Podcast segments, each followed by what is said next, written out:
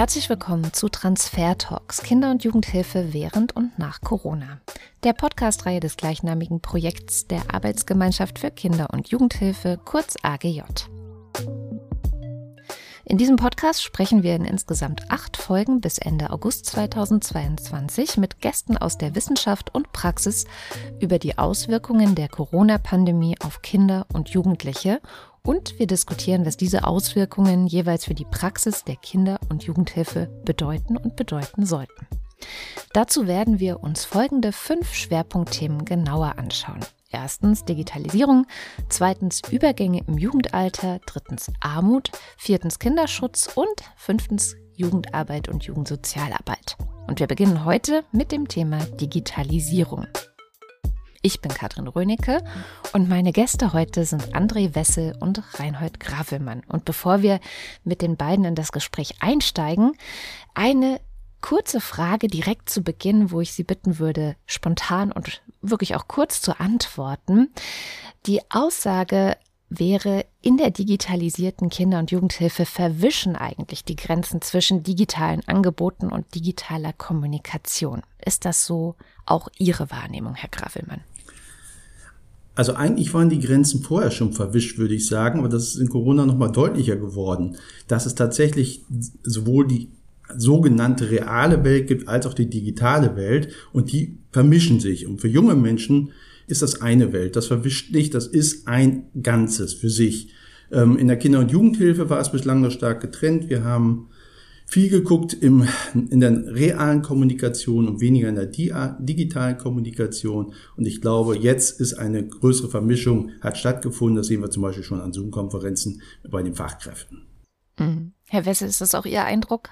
Ja, das kann ich nur unterstreichen. Also vor allem auch der Punkt, dass äh, es vorher schon so war und äh, Digitalisierung äh, im Rahmen von Corona ja nochmal unter der viel bemühten Metapher des Brennglases ähm, ja, also wichtig geworden ist, beziehungsweise angeschaut wurde und die verschiedenen Problemstellungen und Herausforderungen da nochmal deutlicher geworden sind, die im Rahmen der Digitalisierung in der Kinder- und Jugendhilfe ähm, ja, virulent geworden sind. Wunderbar, danke für Ihren kurzen Eindruck. Dann möchte ich Sie noch mal kurz vorstellen, damit unsere HörerInnen auch wissen, mit wem Sie es hier eigentlich zu tun haben. Herr Wesse, Sie haben Medienwissenschaft, Politikwissenschaft und Pädagogik und Management in der sozialen Arbeit in Bochum, Barcelona und Köln studiert. Sie sind wissenschaftlicher Mitarbeiter am Institut für Medienforschung und Medienpädagogik der TH Köln. Und Sie haben außerdem viele Jahre auch als Sozialpädagoge mit dem Schwerpunkt Inklusion gearbeitet. Hier sind Sie vor allem, weil Sie beteiligt sind am Projekt DigiPaid 24-7. Und ganz kurz für unsere Hörerinnen, was ist das genau für ein Projekt? Was machen Sie da und was ist das Ziel dieses Projekts? Ähm, das ist ein Projekt, das ist gefördert vom Bundesministerium für Bildung und Forschung und wir untersuchen dort die Digitalisierung in 24-7-Einrichtungen, wie wir sie nennen, also in Heimen und Internaten, beziehungsweise eben äh, stationären Einrichtungen der Kinder- und Jugendhilfe und Internaten.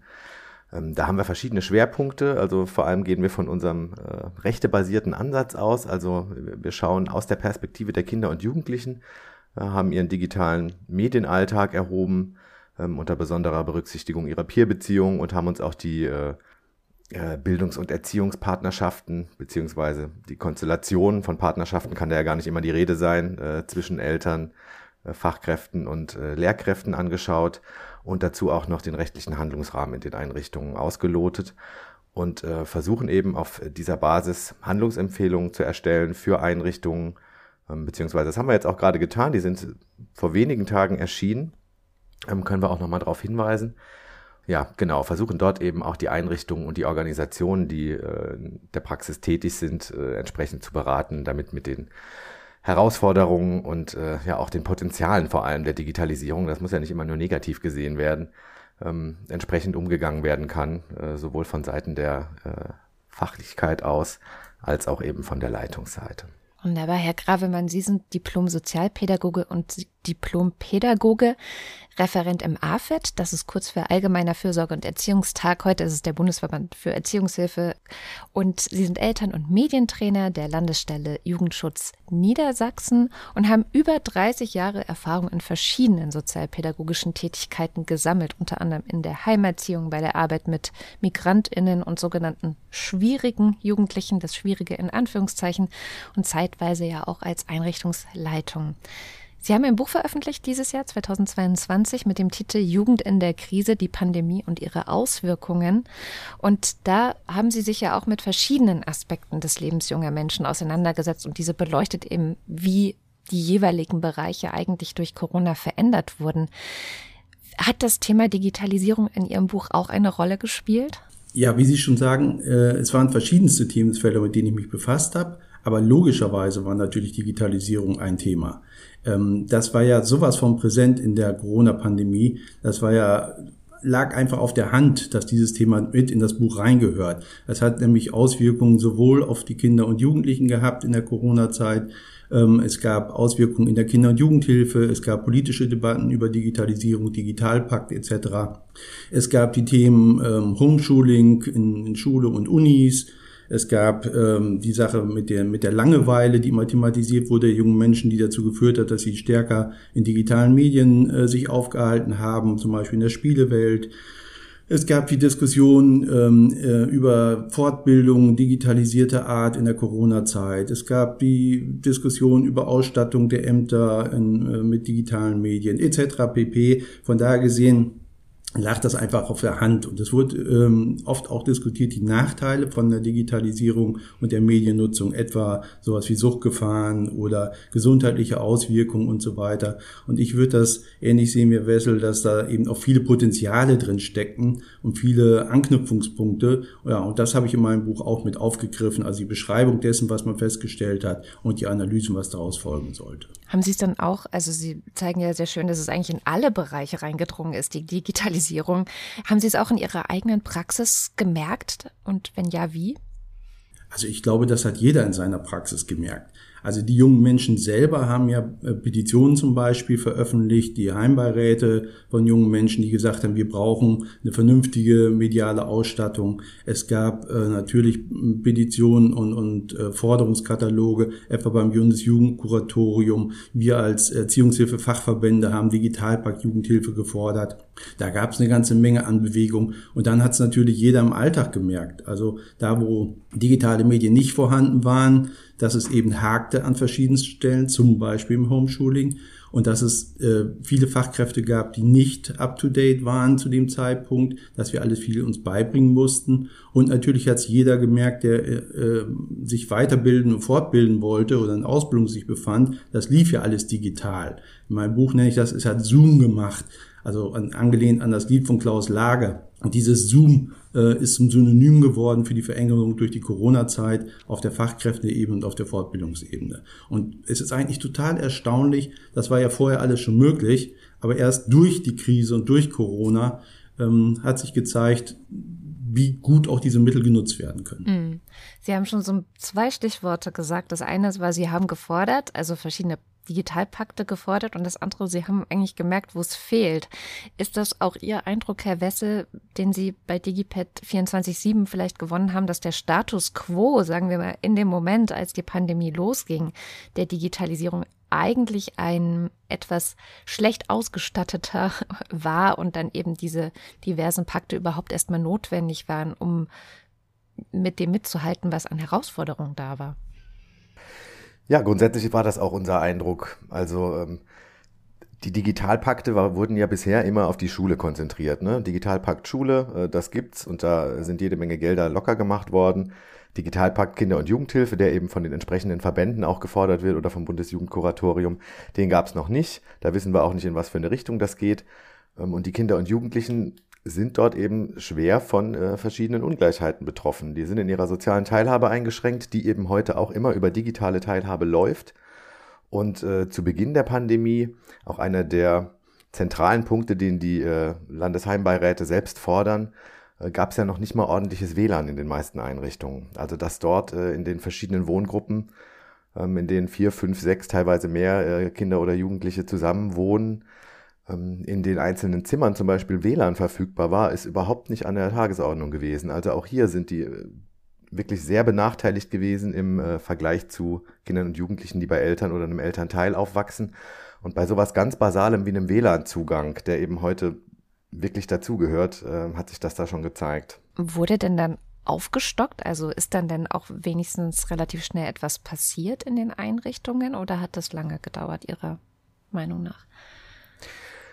Also unserer Ansicht nach, unsere, unserer Eindrücke nach ist äh, in vielen Einrichtungen was passiert, aber es ist immer noch nicht ausreichend. Es gibt da doch äh, teilweise auch Kommunikationsschwierigkeiten zwischen den verschiedenen Abteilungen. Also die IT-Abteilung will da häufig nicht so, wie es vielleicht pädagogisch notwendig wäre oder wie es eben die, die Kinder und Jugendlichen wollen, weil es verschiedene äh, Bedenken gibt.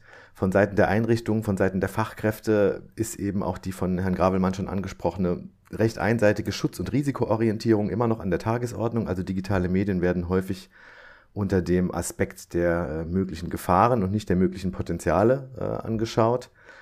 Und äh, da wird eben, was Herr, Herr Gravelmann auch schon ansprach, exzessive Nutzung, also äh, mögliche Suchtgefahren, finanzielle Risiken, ähm, auch immer noch die alte Diskussion aus, der, äh, aus dem Spielebereich von äh, Aggressionsförderung oder ähnlichem. Also das ist alles noch nicht vom Tisch und weitere Gefahren wie Cybermobbing oder auch äh, ja, sexueller Missbrauch oder ähnliches, der übers Netz angebahnt wird. Das sind die Themen, die die äh, Fachkräfte und Einrichtungen umtreiben. Aber was für Potenziale da drin stecken, wie gut Bildung äh, mit digitalen Medien funktionieren kann, das, äh, ja, also die, die Fördermöglichkeiten, ich sprach ja vorhin von den, äh, von unserem rechtebasierten Ansatz, also der besteht eben nicht nur aus Schutz, sondern der besteht aus Förderung, Schutz und Beteiligung. Laut der UN-Kinderrechtskonvention und auch den aktualisierten Dok Dokumenten des äh, Europarats oder äh, der Vereinten Nationen, die in den letzten Jahren nochmal erschienen sind. Und äh, die einseitige Betonung des Schutzes ist da eben sehr, ja, sehr nachteilig für die äh, Kinder und Jugendlichen und stattdessen bräuchte es eben viel mehr Förderangebote und auch auf jeden Fall Beteiligungsmöglichkeiten. Also das ist auch ganz basal und wird immer noch nicht ordentlich angegangen, dass von institutioneller Seite da verschiedene Beteiligungsmöglichkeiten für die Kinder und Jugendlichen bereitgestellt werden. Haben Sie eine Erklärung dafür, warum es so viele Vorbehalte noch gibt in den Einrichtungen? Ist das, ähm, dass vielleicht Ängste existieren und zu wenig Wissen ähm, im eigenen Umgang damit? Oder woher kommt das? Ja, das kann man eigentlich ganz gut so zusammenfassen. Also zum einen wollen sich die Fachkräfte und die Einrichtungen natürlich auch selbst schützen. Ähm, es gibt viele rechtliche Unsicherheiten einfach noch im Bereich der Digitalisierung. Also was passiert, wenn Kinder und Jugendliche in unserem Netz, in unserem bereitgestellten WLAN dies und das tun? Ähm, da da gibt es verschiedene Vorbehalte, Haftungsrisiken, die befürchtet werden und ähnliches. Und äh, zum Zweiten muss man schon auch sagen, dass die äh, Digitalisierung, dass Medien und Mediennutzung in den Aus- und Weiterbildungsangeboten häufig immer noch nicht ordentlich verankert sind, beziehungsweise solche Angebote auch nicht ähm, umfangreich wahrgenommen werden von äh, den Fachkräften. Da gibt es dann häufig in den, in den Gruppen eine oder zwei Personen, die dafür zuständig sind, die Medienbeauftragten. Äh, und da wird das dann, äh, werden Themen, die mit Digitalisierung und Medien zu tun haben, äh, häufig gerne abgeladen. Und ähm, die anderen sind froh drum, dass das jemand macht und äh, werden dann eben in ihrer Fachlichkeit diesbezüglich nicht weitergebildet. Und ja, dadurch entstehen und bleiben vor allem halt auch immer noch Vorbehalte. Auch wenn man sagen muss, also gerade jetzt in der Corona-Pandemie haben sich natürlich schon in den Einrichtungen auch Dinge bewegt und auch bei den Fachkräften ähm, wurde eben gesehen, wie, wie wichtig und wie, wie zentral der Stellenwert dieser, dieser Medien äh, im Leben von Kindern und Jugendlichen ist. Also wir sprechen da auch von, von deren Digitalität, also der Verknüpfung von analogen und digitalen Lebenswelten, die, äh, wie Herr Gravelmann vorhin ja auch schon sagte, äh, bei Kindern und Jugendlichen eben total zusammenfließen und deswegen ja auch in einem Begriff gebündelt werden und es eben nicht mehr getrennt von Offline- und Online-Welten, äh, wie viele Erwachsene und eben auch Fachkräfte immer noch denken, mhm. ähm, ja, anzusehen ist. Also sind wir völlig deckungsgleich in den Aussagen, sowohl bezüglich der Fachkräfte als auch der Jugendliche, als auch der äh, Gefährdungssicht, die auf die Medien herrscht. Äh, da finde ich, äh, ja, wie gesagt, braucht man nicht wiederholen, kann ich 100% zustimmen. Zur digitalen Ausstattung wollte ich nur mal eben noch ein Beispiel bringen. Es gab eine Erhebung in Hamburg in den Jugendzentren. Das sind ja eigentlich schon Orte, die relativ viel mit digitalen Medien und mit Medien überhaupt gemacht haben. Auch früher sonst ist das ein Bereich in der Kinder- und Jugendhilfe gewesen, die eher fortschrittlich waren. Und in Hamburg hatten zum Beispiel 41 Prozent der Einrichtungen kein Diensthandy und ein Drittel der Einrichtungen hatte keinen dienstlichen Laptop zur Verfügung. Das sagt schon alles aus.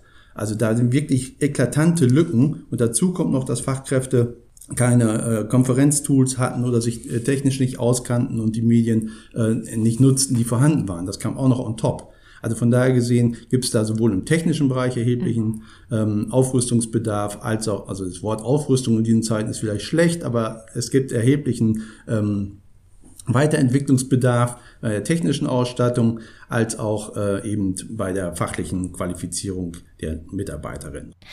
Es gibt ja verschiedene Bereiche in der Kinder- und Jugendhilfe. Ähm, wie sieht es denn aus? Also ab einem bestimmten Alter ist es völlig klar, da verschwimmt dann das Digitale und das Analoge für die Menschen, die es nutzen, wie Sie es ja auch erklärt haben. Und das Digitale wird ganz selbstverständlich genutzt. Wir hatten bei den Transfer-Talks, ähm, bei unserem ersten Transfer-Talk aber auch eine Nachfrage zum Kita-Bereich. Wie könnte es denn da gestaltet werden? Also dieses Alter, dieses Kita-Alter, das Vorschulalter, wie wird da digitale Kommunikation genutzt oder wie könnte sie genutzt werden? Also man muss erstmal sagen, die digitalen Welten sind auch bei den Kleinkindern angekommen. Also es gibt äh, Wearable zum Beispiel, wo kontrolliert wird, wie kleine Kinder schlafen. Es gibt digitale Bluetooth-Puppen, mit denen Kinder sprechen können, die sich dem Niveau der Kinder anpassen.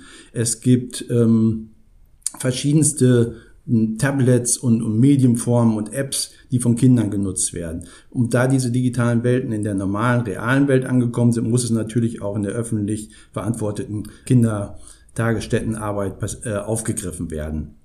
Das heißt aber nicht, dass man jetzt unbedingt Medien in dem Sinne kritisch betrachtet und unbedingt, dass die Kinder über das Tablet streichen müssen.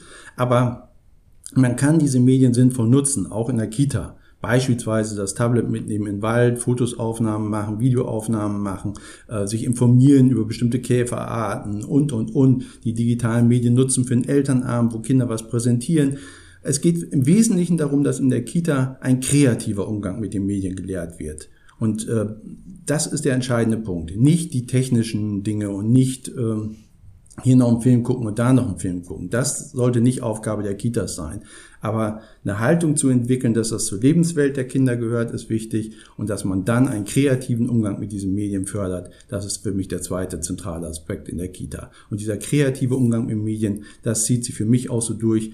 Das sollte immer auch im Fokus stehen, auch bei der Kinder- und Jugendhilfe, in der Jugendarbeit und wo auch immer.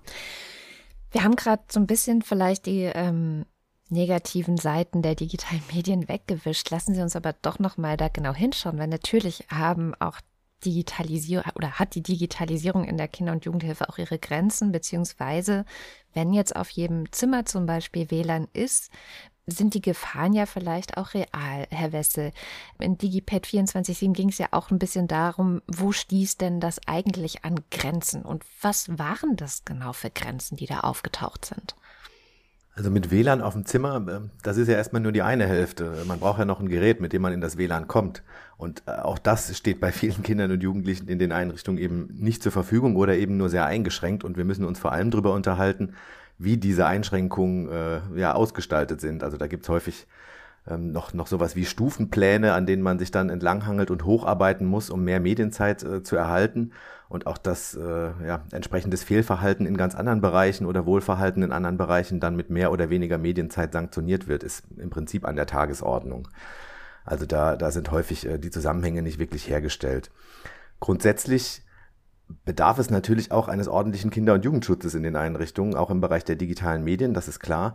Aber auch hier ähm, sollte das Ganze eben unter Beteiligung der Kinder und Jugendlichen passieren. Also man sollte Kinder und Jugendliche eigentlich eher präventiv fit machen, die Gefahren, die bei der Mediennutzung entstehen können, zu erkennen und denen dann selbst zu begegnen, wenn ich eben äh, in der Gruppe ähm, in einem Online-Spiel bin und mich spricht einer komisch an was könnte da dahinter stehen? Und äh, wie gehe ich dann damit um, wie gehe ich darauf ein? Und wo finde ich vielleicht auch eine Ansprechperson innerhalb der Gruppe im Bereich der Fachkräfte oder auch äh, bei den Mitbewohnerinnen und Mitbewohnern, ähm, sodass die, äh, die jungen Menschen sich nicht alleine fühlen, äh, alleine gelassen fühlen mit äh, den vielleicht schwierigen Umgangsweisen oder auch den äh, ja, Möglichkeiten, die, äh, wie gesagt, äh, finanziell äh, einschlagen können. Also wenn dann verschiedene Angebote, verschiedene ähm, ja, Möglichkeiten, klicken Sie hier, klicken Sie da. Wir kennen das alle aus unserer äh, eigenen digitalen Praxis.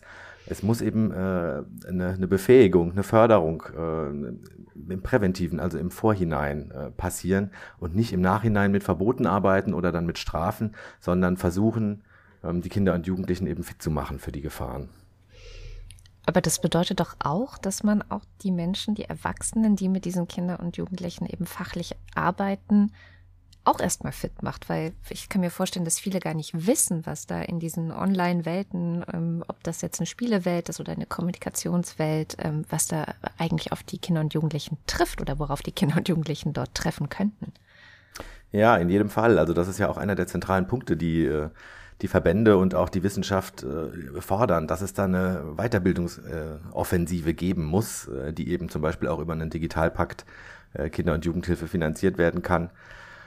Ähm, weil eben die, die Fachkräfte oft auch, äh, sagen wir mal, im privaten Bereich, und das kann man ja auch niemandem vorschreiben, ne, man hat eine Affinität zu digitalen Medien oder nicht, und äh, das darf aber bei Menschen, die mit jungen Menschen arbeiten, eben nicht das Entscheidende sein, sondern sie sind äh, qua ihres Berufs eben dazu verpflichtet, sich auch ein bisschen damit auszukennen, weil das eben so ein zentraler Teil im Leben der Kinder und Jugendlichen ist. Und von daher muss auf jeden Fall in der Richtung äh, sehr viel an Weiterbildung passieren und eben nicht, wie ich vorhin schon, schon ansprach, dass auf eine oder zwei Schultern äh, im Bereich der, der Wohngruppen abgeladen werden, weil ja zum Beispiel auch die, ähm, die Strukturen, ne? die Menschen, die arbeiten meistens Schicht, da gibt es einen Frühdienst, einen Spätdienst, einen Nachtdienst und so weiter. Und wenn dann eine Person in der Gruppe, eine Fachkraft, äh, der oder die Medienbeauftragte ist, die ist ja nicht immer im Dienst. Ne? Also was machen wir dann? Von daher brauchst du ein gewisses äh, eine gewisse Grundausstattung, ein gewisses Grundwissen auch wirklich bei allen Beteiligten. Äh, und das muss auch äh, sich nicht in äh, der Bedienfähigkeit technischer Details ergehen, sondern einfach ein gewisses Grundinteresse und ja, Grundwissen im Bereich der, der Risiken und auch der Potenziale, die wir jetzt auch schon oft angesprochen haben. Hm. Herr Gravelmann aus der Praxis, was können Sie da berichten? Also in der Corona-Zeit, da haben junge Menschen ja noch stärker als ohnehin äh, die Mediennutzungszeiten ausgedehnt. Und sie waren sehr stark in sozialen Netzwerken unterwegs. Ist ja auch ganz klar, der Außenkontakte konnten ja nur begrenzt stattfinden und nur zu bestimmten Zeiten und entsprechend mehr wurden soziale Medien genutzt. Und an dieser Stelle ist mir dann wichtig zu sagen, wie bedeutsam es ist, dass Eltern und Fachkräfte sich auch in diesen digitalen Welten auskennen. Ähm, das sollten die zumindest grundlegend, denke ich. Und das sollte man nicht unterschätzen, ähm, dann über diese Dinge mit jungen Menschen auch gut in Kontakt treten zu können. In meiner Funktion als Elternmedientrainer sehe ich zum Beispiel, wie sehr unterschiedlich die Wissensstände sind und dass ganz viele Erwachsene keinerlei Bezug zur digitalen Welt der jungen Menschen haben und das ganz grausam finden, was da, was da stattfindet. Und die jungen Menschen haben ja Helden oder Vorbilder oder Idole Ne, äh, was wir aus den Fernsehzeiten hatten oder aus der Bravo, das haben die, das sind jetzt ihre Influencer beispielsweise und Influencerinnen. Und da sollte man einige Namen durchaus parat haben. Und was ich noch ganz spannend finde als Beispiel Montana Black, weil ich habe letzte Woche auf einer Tagung war jetzt Referent eingeladen und da ging es dann auch um Montana Black, der zufällig Thema wurde. Und von den anwesenden Sozialpädagoginnen kannte nur die wenigsten Montana Black. Und Montana Black ist ein, ein, ein sehr bekannte Persönlichkeit unter jungen Menschen. Und das hat vielleicht auch mit seiner Historie und seiner Geschichte zu tun. Der war nämlich in seiner Jugend drogenabhängig und hat den Ausstieg über die sozialen Medien geschafft. Und er hat mittlerweile Millionen eingenommen. Und das ist natürlich für junge Menschen total interessant. Und wenn wir solche Persönlichkeiten nicht kennen, dann ist es natürlich auch schwierig, ins Gespräch mit jungen Menschen zu kommen. Ja, und ähm, ich glaube, wenn wir die, die Grundlagen wissen, dann haben wir auch gute Möglichkeiten, über die Risiken zu sprechen. Also es ist ja nicht alles toll, was in diesen Medien abläuft. Aber dann können wir über In-App-Käufe sprechen, über Algorithmen, über Werbung, über die Beeinflussung, die diese Stars ausüben. Ich würde da ganz gerne auch noch ergänzen. Ähm, klar, auf der einen Seite machen äh, auch technische Begrenzungen Sinn. Also wir können äh, ne, mit Jugendschutzsoftware, Jugendschutzfiltern oder ähnlichem da ja zum Beispiel auch das Surfverhalten so ein kleines bisschen einschränken, äh, was bestimmte Seiten angeht. Aber wie gesagt, auch da unter Beteiligung der Kinder und Jugendlichen. Äh, auch da kann man im Vorhinein absprechen, was wird warum gesperrt und äh, ne, wie sind da die Meinungen auf den verschiedenen Seiten. Also bitte immer äh, die äh, jungen Menschen partizipieren lassen. Und äh, als zweites wollte ich noch ergänzen, was auch sehr gut rauskam eben bei Herrn Gravelmann, ne, die ähm, Erwachsenen, die Fachkräfte ähm, sehen die Mediennutzung immer oder häufig als etwas, was die Kinder und Jugendliche eben tun und äh, interessieren sich nicht wirklich dafür. Und das ist eigentlich die absolute Basis. Ne? Man muss sich selber nicht dafür interessieren, für, für Influencer und was auch immer dieser Mensch auf YouTube treibt. Aber sich einmal die Woche hinzusetzen und zu sagen, so, jetzt zeig mir doch mal zehn Minuten, wer sind gerade deine drei Favorite YouTubers? Ähm, ne, wir haben häufig ein Bezugsbetreuungssystem, das kann man doch bei seinem äh, Bezugsjugendlichen einfach mal machen, um zu schauen, wo äh, treibt er sich im Netz rum, für wen interessiert er sich. Eine Sache hatten wir auch äh, gerade schon, oder hatten Sie, Herr Wessel, gerade schon angesprochen. Es gibt noch nicht mal bei jedem Jugendlichen in diesen Einrichtungen ein Gerät, mit dem dann das WLAN überhaupt genutzt werden könnte. Und da sind wir schon mitten im Thema Ungleichheit auch drin. Ähm, es ist da auch oft die Rede vom First Level Digital Divide und dem Second Level Digital Divide. Vielleicht erklären wir kurz nochmal, was ist das genau? Also wenn man diesen Begriff oder diese beiden Begriffe mal hört, was ist damit gemeint, Herr Wessel? Ja, vielleicht ganz kurz. Also äh, der Digital Divide, die digitale Kluft oder der Digital Gap zwischen verschiedenen äh, Bevölkerungsgruppen äh, zeigt sich auf verschiedenen Ebenen. Äh, zum einen eben auf dem ersten Level, First Level Digital Divide, da geht es um den Medienzugang, also dass äh, Internetzugänge, äh, Geräte, Ausstattung und ähnliches häufig nicht vorhanden sind und Menschen dann äh, der Hinsicht äh, daran gehindert werden, überhaupt äh, digital teilzuhaben. Und das hat dann äh, im Nachgang natürlich auch wieder Auswirkungen und äh, führt uns zum Second Level Digital Divide unter anderem. Also es gibt dann auch noch den Third Level und inzwischen Zero Level, das dann eher eine systemische Ebene ist. Aber der Second Level, der beschreibt dann eben die Möglichkeiten äh, zur Ausbildung von Medienkompetenz. Da geht es dann um die Mediennutzung. Wer keinen Zugang hat, kann natürlich auch nicht äh, lernen, wie man ordentlich mit Medien umgeht und äh, einen kritisch kreativen, reflexiven Umgang äh, damit einüben. Gibt es durch die Corona-Pandemie eine eine Verstärkung dieser Ungleichheit, die es ja vorher auch schon gab, dass eben manche, je nach ähm, sicherlich auch Einkommen oder je nach ähm, ja, Verfügbarkeit ein Gerät haben und andere nicht. An Sie beide gerichtet, aber Herr Wessel kennt zuerst. Also Verstärkung vielleicht in dem Sinne, dass äh, die Kontaktmöglichkeiten nach außen, äh, die Interaktionsmöglichkeiten nach außen der Kinder und Jugendlichen dann nochmal weiter eingeschränkt waren, weil das eben häufig äh, durch die teilweise Abschottung der Einrichtungen nach außen äh, ja, die einzigen Möglichkeiten waren, um äh, mit Eltern zu kommunizieren, mit äh, Freunden und Freundinnen zu kommunizieren. Und wer dann eben kein eigenes Smartphone hat, beziehungsweise wenn er eins hat, äh, das nur eine Stunde am Tag nutzen kann, kann dann eben nur eine Stunde am Tag mit äh, ja, den Peers chatten oder äh, mit den Eltern Kontakt aufnehmen. Und äh, da hat sich das auf jeden Fall nochmal gezeigt. Und grundsätzlich ähm, spielt der sozioökonomische Hintergrund äh, der, der Kinder und Jugendlichen da eben auch eine besondere Rolle. Gerade auch nochmal im Zusammenhang mit dem, mit dem schlechten WLAN, aber auch der äh, schwachen Geräteausstattung. Weil wessen Eltern sich das leisten können, vielleicht auch einen Vertrag, äh, ne, einen eigenen Handyvertrag zu geben mit äh, Datenvolumen in, in ordentlichem Umfang. Die Kinder und Jugendlichen haben dann natürlich Internet und äh, das auch durchgehend. Wer aber auf die Einrichtungen und das, was bereitgestellt ist, angewiesen wird, der schaut häufig in die Röhre. Und äh, ne, da sind wir wieder beim Thema Ungleichheit.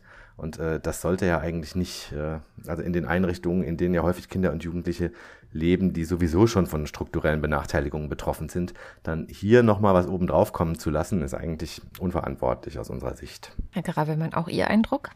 Ja, äh, es gab sicherlich noch besondere Benachteiligungen bei Kindern, die zum Beispiel in den stationären Einrichtungen untergebracht sind. Es gab auch in anderen Feldern die klare Erkenntnis, dass Menschen aus bestimmten sozialen Milieus benachteiligt waren und durch Corona noch mehr benachteiligt wurden. Und ich würde das besonders festmachen am Thema Schule, in der Bildungsbenachteiligung, also wenn in einem Heim, in der Einrichtung, in der stationären Unterbringung eben der Zugang gar nicht möglich war zum Schulunterricht, dann fehlt natürlich auch in dem Bereich ähm, die, die Möglichkeit, äh, mitzuhalten mit den anderen Kindern und Jugendlichen, die zu Hause diese Option haben.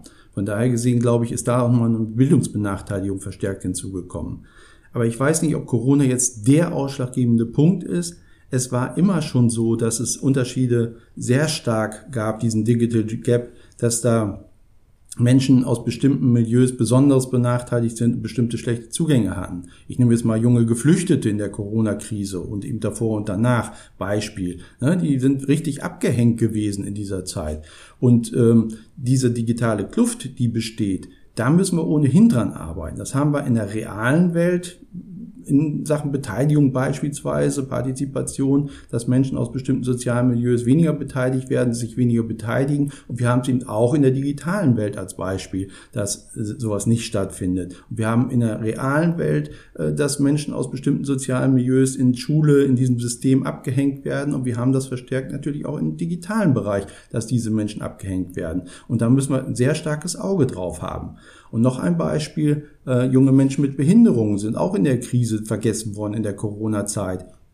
Was ist da mit den Assistenzen gewesen? Was ist da mit den digitalen Möglichkeiten gewesen?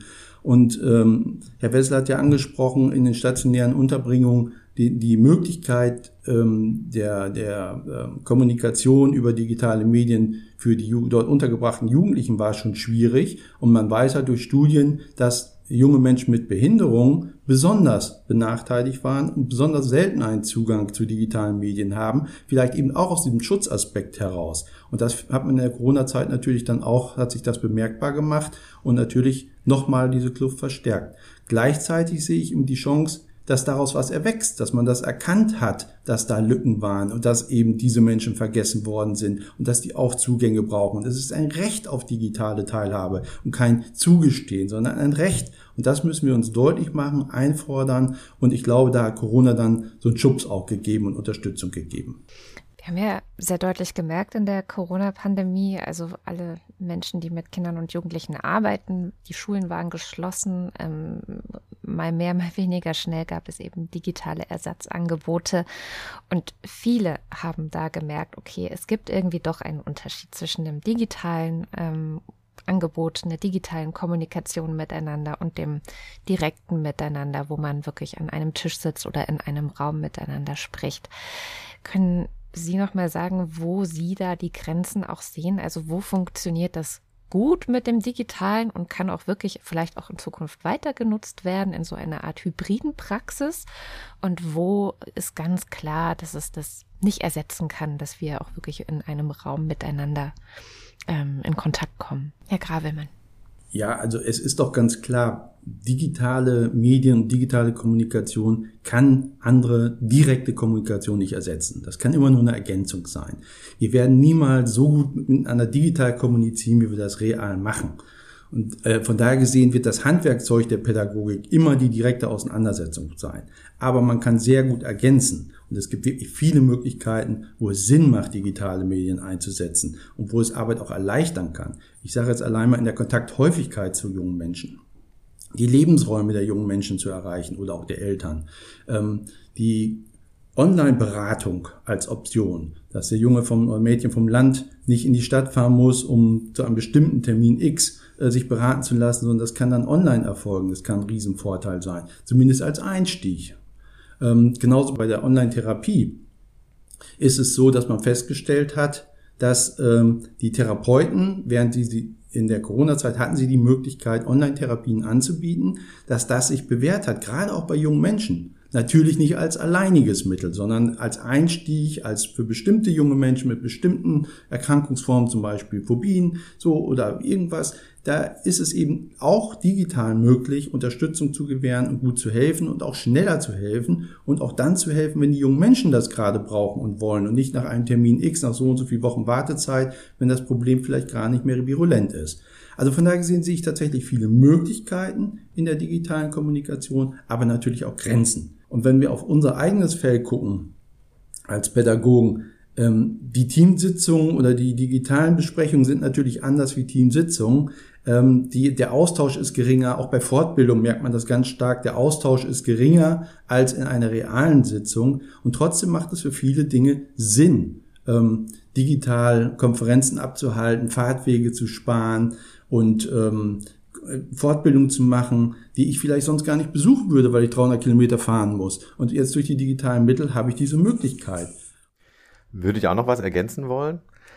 Ähm, ja, so richtig in die Diskussion kommen wir heute nicht. Ich glaube, wir unterstreichen immer alles gegenseitig, äh, was wir sagen. Sie haben sich jetzt äh, sehr auf die Kommunikation Kinder und jugendliche Fachkräfte bezogen. Ich würde gerne nochmal den Punkt äh, ansprechen, dass es ja aber auch darum geht, Kinder und Jugendliche mit anderen Kindern und Jugendlichen oder auch mit den eigenen Eltern kommunizieren zu lassen, auch wenn sie in Einrichtungen wohnen. Und ähm, da kommen dann auch wieder Aspekte ne, der Zielsetzung von, äh, von Erziehungshilfe zum Beispiel auch rein. Ne? Wir reden da oft von äh, ja, einer Hinführung zur Selbstständigkeit, Verselbstständigung. Auch da werden Medien und Digitalität ganz selten mitgedacht. Auch da müssen Kinder und Jugendliche ja äh, auch in den Einrichtungen einen äh, selbstständigen Umgang mit lernen, den sie danach dann anwenden können in ihrem Alltag. Und äh, das ist ja ein total wichtiger Aspekt, äh, der immer noch häufig ausgeblendet wird. Und natürlich auch darüber hinaus, dass eben, wie ich es vorhin schon ansprach, Peerbeziehungen, Freundschaften, Freundinnenschaften heute immer auch über digitale Medien gepflegt werden. Und wer in einer Einrichtung wohnt, und da eben äh, das nicht zur Verfügung hat, der ist raus. Also der wird exkludiert in den Gruppen. Der, der ist in den WhatsApp-Gruppen nicht dabei, beziehungsweise kann dann eine Stunde am Tag mitmachen oder antworten. Ähm, es gibt Studien, die auch zeigen, dass ähm, Kinder und Jugendliche, ob wir das nun gut finden oder nicht, beziehungsweise gut reden wir vielleicht eher von Jugendlichen, äh, wie vorhin schon gesagt, im Kindesalter ist das vielleicht noch nicht so virulent, aber sobald das eigene Smartphone am Start ist, sind junge Menschen quasi permanent mit Beziehungspflege beschäftigt. Das geht den ganzen Tag und äh, wenn dann so ein Handy nur zwei Stunden am Tag genutzt werden darf, dann sind da vielleicht 300 neue WhatsApp drauf. Und äh, das arbeiten sie dann mal ab in ihren zwei Stunden Handyzeit, äh, die sie haben. Plus die Recherchetätigkeiten, dann wollen sie noch ein bisschen Musik hören. Dann hängen sie die ganze Zeit dann im Smartphone. Die Fachkraft sieht das und sagt, ja, nee, das ist doch kein ordentlicher Umgang mit dem Handy. Kann ich nicht ansprechen während der Zeit, aber dass das eben auch durch die Regelsysteme bedingt ist und da dann so ein, äh, so ein Druck geschaffen wird, ähm, wird auch überhaupt nicht gesehen. Also, äh, wie, wie Herr Gravelmann schon sagte, es ist eine gute Ergänzung, aber auch sehr basal, also äh, total wichtig für die Verselbstständigung der Kinder und Jugendlichen da, einen Umgang mitzulernen, der eben in der Zeit nach der Einrichtung und nach, den, äh, nach der Beendigung der Erziehungshilfemaßnahmen dann auch angewandt werden kann im eigenen Alltag. Auch hier wieder volle Unterstützung meinerseits. Ein Punkt äh, möchte ich trotzdem noch etwas relativieren. Also ich glaube nicht, dass Kinder in der äh, Kinder- und Jugendhilfe die 300 Kontakte über WhatsApp haben, sondern wir haben ja die Erkenntnis, dass sie relativ wenig Sozialkontakte haben. Und da würde ich nochmal die Komponente reinbringen, dass durch soziale Medien diese Kontakte durchaus erhöht werden können und dass das auch eine Chance drin liegt, Kontakte aufzubauen. Gerade auch für Menschen mit Behinderung beispielsweise. Ja, also von daher gesehen, neue Medien als Option, andere Menschen kennenzulernen und in Kontakt zu treten. Und natürlich, was Herr Wessel sagt, ist ganz wichtig, sie zu befähigen, dass sie da anschließend mit umgehen können, wenn sie die stationären Einrichtungen verlassen. Das gilt aber nicht nur für die Jugendlichen, das gilt für alle, die äh, in, in Feldern der Kinder- und Jugendhilfe auftauchen, auch in Kinder- und Jugendarbeit und so weiter. Die müssen auch befähigt werden, damit sie mit diesen Medien im Alltag gut klarkommen und eben auch die Gefahren kennen. Mhm. Und an der Stelle vielleicht einen letzten Satz zum Thema Fachkräfte und Gefahren kennen. Also ich glaube, es geht da um eine grundsätzliche Haltung der Fachkräfte, damit umzugehen und um das grundsätzliche Wissen der Gefahren. Ich habe so den Eindruck, dass wir die Gefahren abarbeiten ganz oft auch in Fortbildungen, dass wir auf jede Gefahr eine Fortbildung zu Cybermobbing, eine Fortbildung zu Cybergrooming, eine Fortbildung äh, zu Körperbildern, eine Fortbildung und so weiter.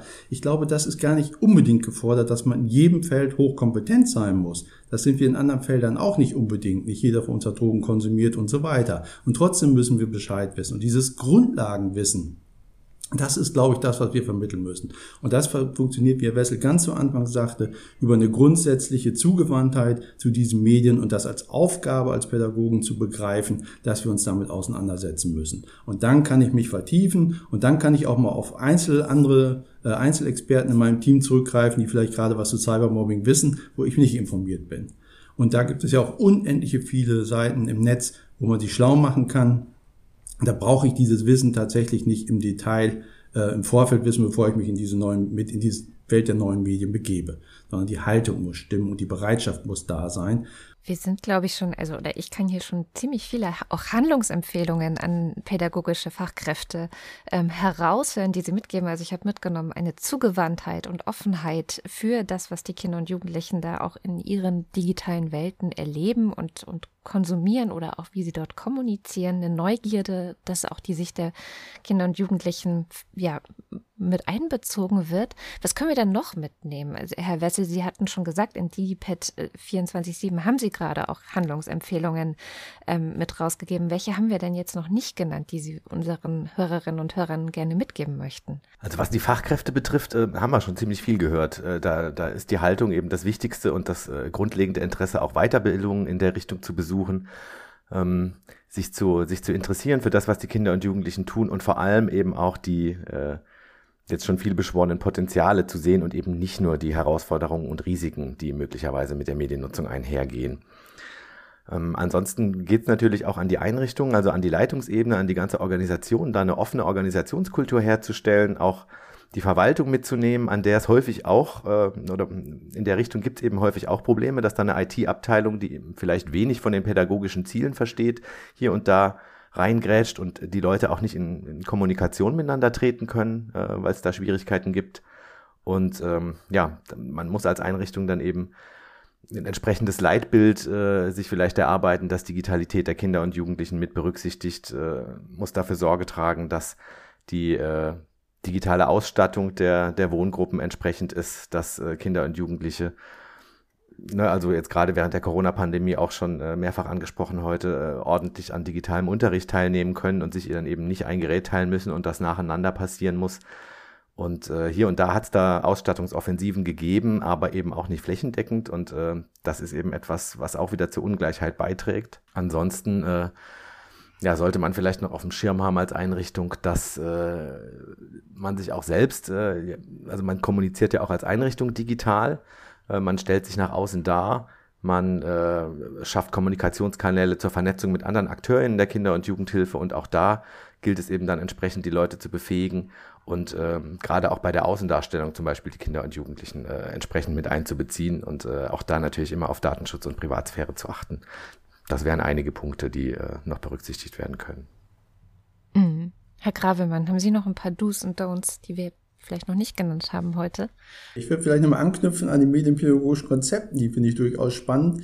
Ähm, die sollten, wenn sie gemacht werden, die haben übrigens knapp 50 Prozent der Einrichtungen und auch in sehr unterschiedlicher Qualität. Und die sollten natürlich überall vorhanden sein. Und da sollten Do's und Dunts mit drin sein. Und äh, diese medienpädagogischen Konzepte, da müssen Fachkräfte einbezogen sein, wie vorhin schon gesagt wurden, Mitarbeiter, die sonst tätig sind, die nicht pädagogisch tätig sind in der Einrichtung und natürlich die Kinder und Jugendlichen.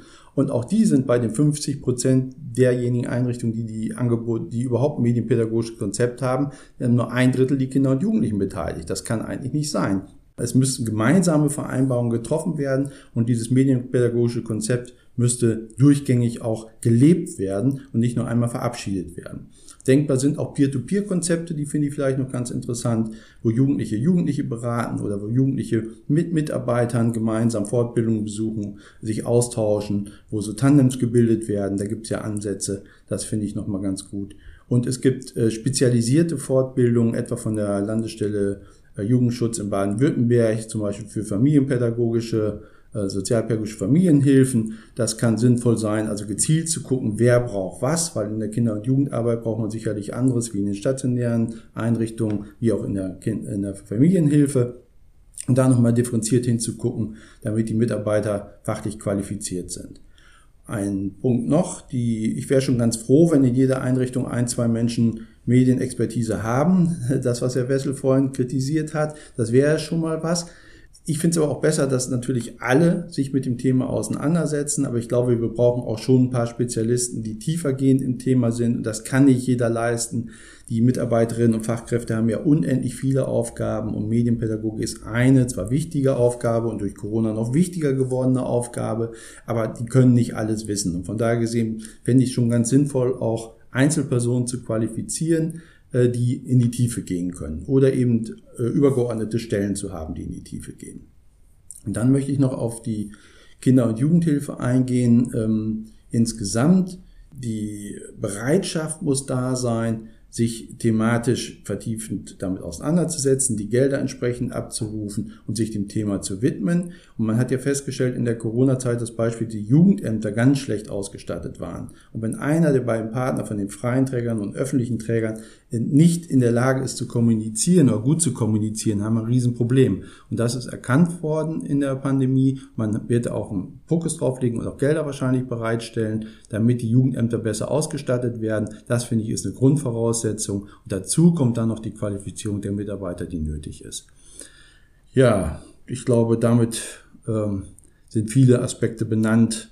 Ich könnte, könnte trotzdem noch ein, zwei Begriffe zumindest ergänzen.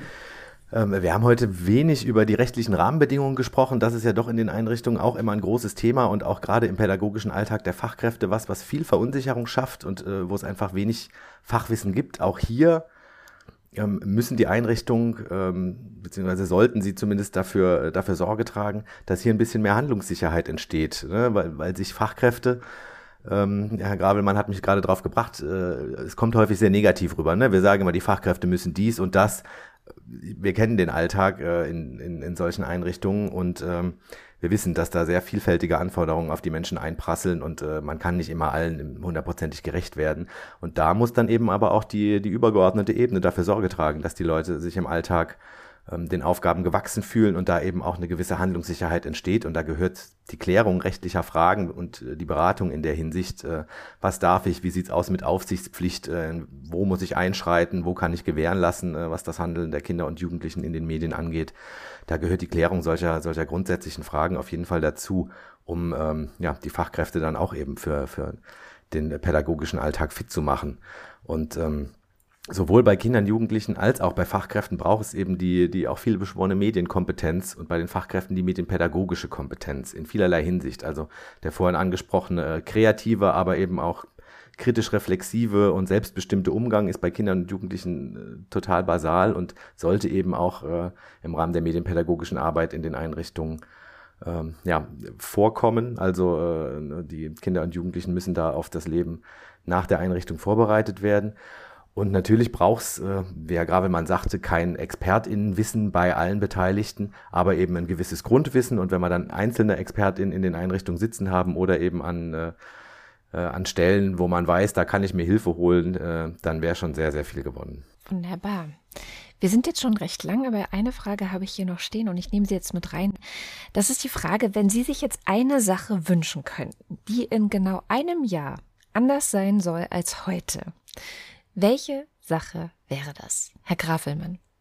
Eine Sache, oh, hm. ich hätte ein paar mehr Wünsche. Aber sagen wir mal, ich würde mir wünschen, dass das, was Corona alles an negativen Dingen gebracht hat, dass man auch das, was am Positiven mitgeschwungen ist, zwangsweise, jetzt diesen Schwung nutzt, ähm, um am Ball zu bleiben, sage ich mal. Und das ist eben im digitalen Bereich. Jetzt, da ist jetzt sehr viel in Gang gekommen und ich würde mir wünschen, dass dieser Schwung nicht nachlässt und dass tatsächlich sowas wie ein Digitalpark gibt, dass tatsächlich mehr Bereitschaft zur Fortbildung da ist dass tatsächlich äh, mehr junge Menschen auch sagen, das und das wünsche ich mir und sich einmischen. Und wenn dieser Schwung mitkommt, dann wäre ich schon sehr froh. Und wenn wir das halten könnten, hätten wir schon viel erreicht. Wir haben es jetzt doch geschafft, noch mehrere Punkte reinzupacken. Herr Wessel, was wäre es bei Ihnen? Oh.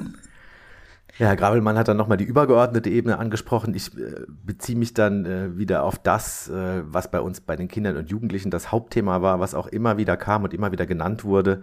Und das ist tatsächlich das WLAN. Also ordentliches WLAN in den Einrichtungen, äh, in, den, in den Zimmern.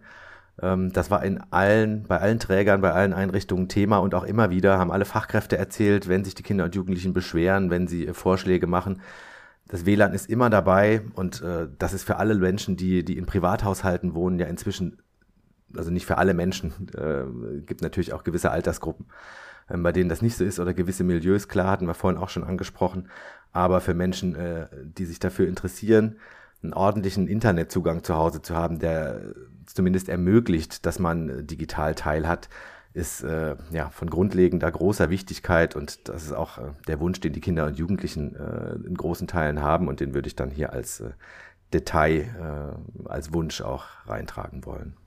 Wunderbar. Wir können also mitnehmen, dass Corona uns viele brachliegende Aspekte in unserer Digitalisierung in der Kinder- und Jugendhilfe gezeigt und vor Augen geführt hat, insbesondere was Wissen, was Technik angeht. Wir haben leider sehen müssen, dass die Ungleichheit sich vielerorts verstärkt haben, aber es gibt eben auch viele Chancen und ähm, diese hybride Praxis in der pädagogischen Arbeit kann noch durchaus weiterentwickelt werden. Wichtig fand ich auch, was Sie gesagt haben, Herr Grafelmann, dass Kinder und Jugendliche eben ein Recht auf digitale Teilhabe haben, dass das nicht irgendwas ist, was man ihnen so großzügig so ein bisschen hier und da mal zugesteht und dass es eben auf die Offenheit und auch Zugewandtheit ähm, ja, des pädagogischen Personals auskommt, dass man auch gemeinsam mit Kindern und Jugendlichen medienpädagogische Konzepte entwickeln kann. Vielen Dank, Reinhold Grafelmann und vielen Dank, André Wessel. Vielen Dank. Gerne. Hat Spaß gemacht. Und damit sind wir am Ende dieser ersten Folge des Podcasts Transfer Talks Kinder- und Jugendhilfe während und nach Corona angekommen.